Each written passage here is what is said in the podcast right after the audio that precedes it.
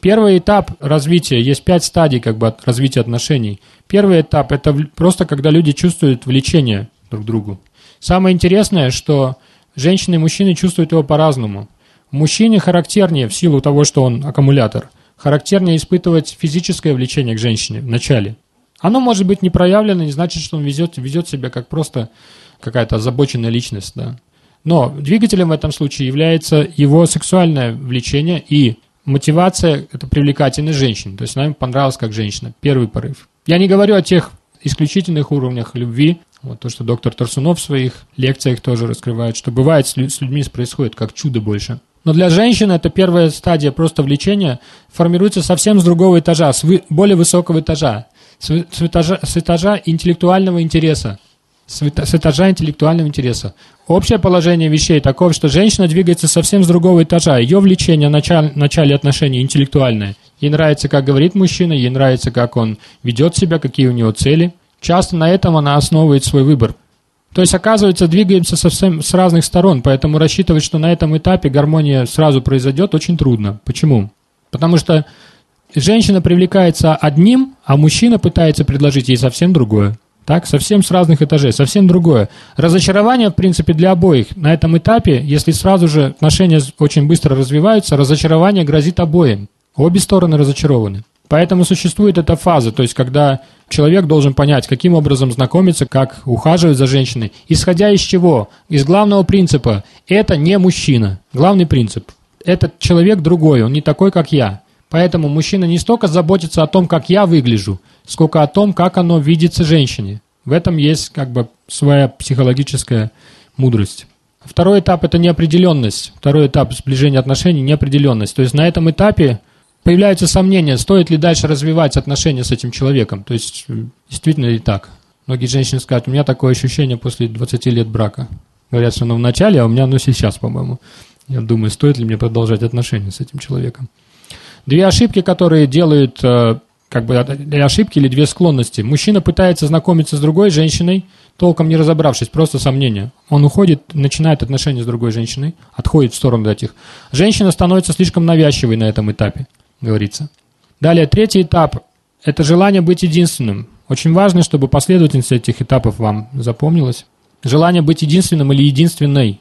На этой стадии отношений – близкий человек, точнее, любой, присутствие любого другого человека рядом, рядом с объектом нашего внимания, нашей любви, воспринимается как присутствие соперника. Соперник. То есть уже кажется, что я хочу быть единственным, этот человек должен быть тоже, должен быть верен мне достаточно. И этот, этот этап, желание быть единственным, как бы ты принимаешь в какой-то степени, что уже все, все уже решено. Появляется некоторая фамильярность фамильярность в отношениях. На этом этапе, независимо от возраста и степени близости и срока общения или времени общения, люди начинают, супруги начинают пренебрегать или влюбленные пренебрегать той трепетной заботой и поддержанием той романтической стороны отношений, которая была в начале, понимаете? То есть, если единственный, то давай сюда мобильник, и я сотру все телефоны мужчин, которые есть у тебя, все. Теперь моя, можно расслабиться на диван. Бум, дай сюда мобильник да, на, на диван завалился, такой все. То есть вместе с этим ощущением единственной появляется фамильярность определенная. Появляется фамильярность, и обе стороны перестают заботиться об этих отношениях как о чем-то, что очень дорого. Вот есть изъян этого третьего уровня отношений. Но в то же время он необходим. Супружеская пара должна пройти, если даже не прошли вовремя, эти этапы должны быть пройдены, оказывается. Так складывается, то есть так углубляется постепенно отношения. Четвертый уровень – это близость. В том-то и фокус, что многие начинают с, с первого уровня, да, а потом сразу пытаются попасть на четвертый. И я сказал, что углубление, углубление отношений зависит только от, от женщины. То есть, чтобы они углублялись, они просто их носило из стороны в сторону, как бы, знаете, как в качку. Оказывается, что если женщина способна, им, имеет веру в то, что она э, защищена Господом и имеет покровительство мужа, это первое проявление верности, верить в то, что муж есть его не может не быть. Да? Оказывается, это определяет ее правильный выбор супруга. Она знает, что он есть, и поэтому просто защищает себя, бережет для него. И даже если какие-то появляются отношения мужчины, она старается эти отношения проводить через все степени защиты, вот по всем этим этапам. То есть влечение, неопределенность, желание быть единственной, и только потом близость. Да? То есть это требует, желание быть единственной это этап, когда женщина вправе требовать, в определенной степени требовать какой-то, ну, скажем так, джентльменской верности от мужчины, чтобы он как бы не, не поддерживал отношения со многими женщинами, чтобы он контролировал себя. По крайней мере, имеется в виду сексуальные отношения, как минимум. И если эти этапы проходят правильно, то складываются более теплые отношения, когда спадают такого стеснения. То есть люди, ну, как, как свои называется, общаемся как свои. На этом этапе обычно мы больше узнаем друг о друге, но вместе с тем узнаем и больше недостатков друг о друге. То есть эти недостатки, они обескураживают нас порой. И только на пятом, на пятом этапе появляется, то есть пятый этап – это уже этап построения уже отношений, которые идут к браку. Появляется любовь, нежность, покой в отношениях с обоих сторон. И лучше на этом именно этапе, это еще не сам брак, это этап предшествующий браку, устранить все противоречия в взаимоотношениях. И здесь дальше есть очень важный как бы важная вещь, важный закон. Говорится, что никогда не надо бояться распада отношений, но всегда надо бояться распада брака. Почему происходит так, что люди все-таки боятся распада отношений, а вступают в брак, который потом не боятся? Думают, ну а что, что там, жалко его, он, он так переживает, я-то его не люблю, и, в общем-то, не особенно-то и чувствую, что это тот самый человек – ну ладно, жалко как-то его, на подоконник лазит, тут говорит, что жизнь покончит с собой. Ну, выйду замуж за него. Ну что, ничего, если что, разведемся.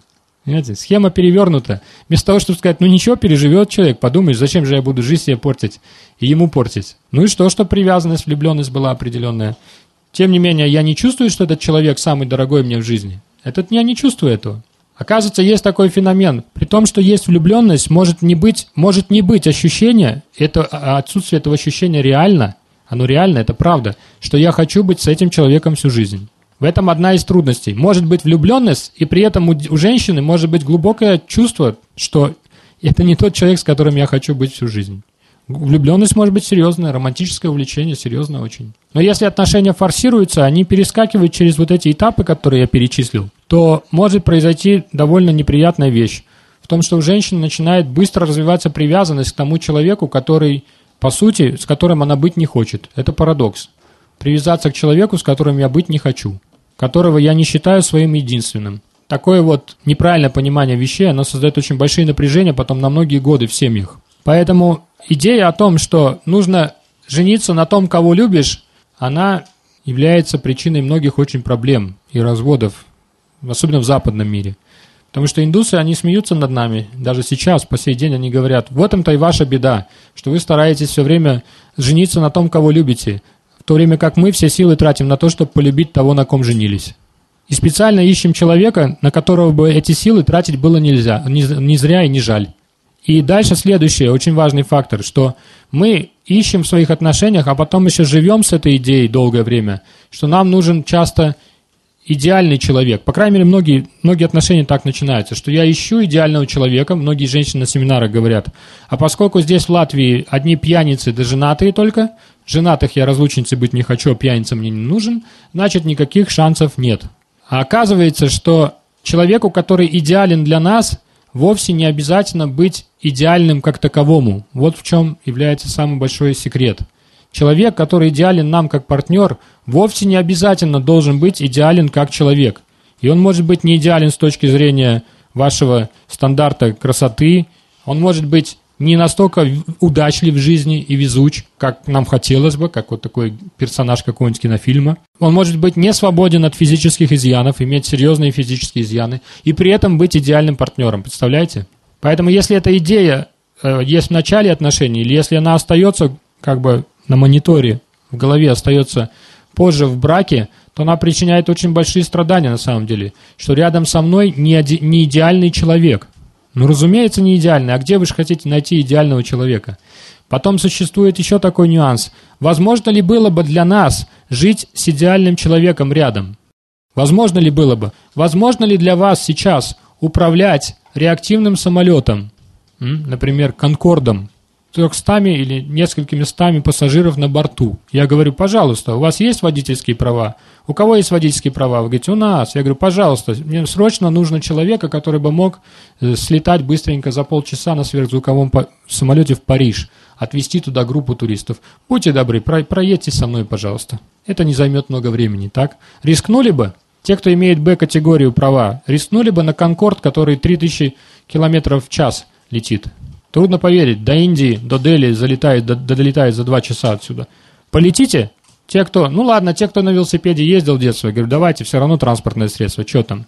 Я говорю, дарю вам, дарю вам сразу все права, возможности, э, визы, все, летите только. Не рискнете, скажете, не, не наша квалификация, мы боимся, что закончится трагедией. Так вот, идеальный супруг, идеальный как бы в голове, идеальный человек супруг, как мы и ждем, и каким муж все так и не становится, до сих пор так и не становится, да. Оказывается, сверх, сверхзвуковой самолет, на котором нам надо убиться, просто придется убиться. Почему?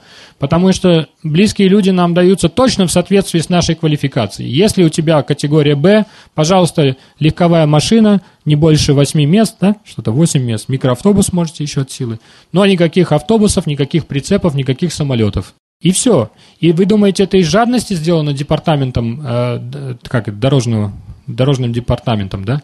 Нет, не, не того, что им жалко, просто для вашей безопасности и все. Потому что если вы сядете со своей категории Б, сядете за, э, в автобус с прицепом, где будет сотня пассажиров, да, то это будет, может быть очень большой трагедией для всех. Точно так же наши ожидания идеального партнера – это то же самое, что и ожидание, что нам дадут покататься на троллейбусе с полным пассажиров в час пик. У нас нет квалификации водить такое транспортное средство. Чего же об этом сокрушаться? Поэтому оказывается, что идеальный партнер может быть вовсе не идеальным человеком. И самое интересное, он может быть собственным мужем. Это вообще невероятно. Собственной женой может быть, оказывается, идеальный партнер. Поэтому мы говорим о любви, и, как обычно, у нас есть, э, как одно из чудес проявления света, есть, мы обсуждали это на, на каждой из, из семинарских наших занятий, есть блок определенный, который мешает проявлять это качество, который заваливает в нашей духовной природе это качество. И что за блок, который в нас убивает любовь? Это равнодушие. Просто равнодушие. Да мне все равно, просто живем и все. Равнодушие. Определить его очень трудно так, что вот просто я вас раз скажу, после лекции в угол загоню, скажу, по-моему, вы, вас равнодушие уже развилось. Блок равнодушия вас вижу методом диагностики. Нет. Оказывается, равнодушие, оно проявляется таким качеством, как бессилие. Бессилие. Ну а что я могу изменить? Ну что с этим человеком? Ну Горбатого могилы исправить. Что я могу сделать с человеком, которому уже 53 года? Неужели вы думаете, если я за 30 лет его не смогла перевоспитать, он вдруг перевоспитается? Да вы же знаете, Горбатого что? Вот это именно ощущение, оно выдает равнодушие. Равнодушие. Отсутствие веры, потому что любовь по отношению к мужчине, как мужчина понимает, это тоже важно знать. Он понимает «люблю», Люблю для мужчины в, титрах, в титрах зажигается «В тебя верю». Одна из шести миллиардов верю, что ты хороший человек. Я одна из шести миллиардов населения планеты, но может быть еще твоя мама. Скорее всего, твоя мама, а может даже и она уже нет. Верю, что ты хороший человек. Все остальные тебе будут доказывать обратное, что ты вообще, тебе здесь вообще нечего делать. Но я верю, что ты хороший человек. А для женщины что такое люблю? Я собираюсь тебя беречь и опекать. Другими словами, женщина, когда говорит «люблю», она говорит «я верю, что ты станешь». Я верю, что ты станешь. А мужчина, когда говорит «люблю», это означает «я сделаю все, чтобы ты осталась». Так проявляется это. Поэтому сама любовь, она не умирает. Умирает вера в нее в первую очередь, которая превращается в равнодушие, которое мы чувствуем как «у меня нет сил больше, я ничего не могу сделать со своим браком». Извините, но здесь уже ничего нельзя улучшить. После того, как появилась эта женщина, больше здесь все пошло уже Никуда не пошло, любовь не может умереть. В чистом виде, в своем самом ярком проявлении, она не зависит ни от чего.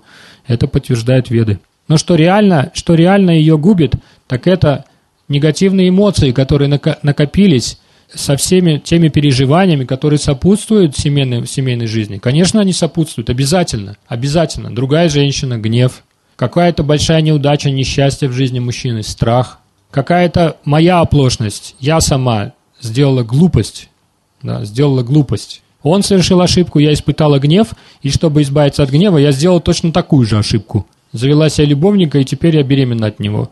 И вообще не знаю, что теперь дальше. Стыд. Оказывается, еще стыд подключился. Страх, стыд, гнев и уныние, что вот те раз, так хорошо все началось, а теперь, да. Или так хорошо мы жили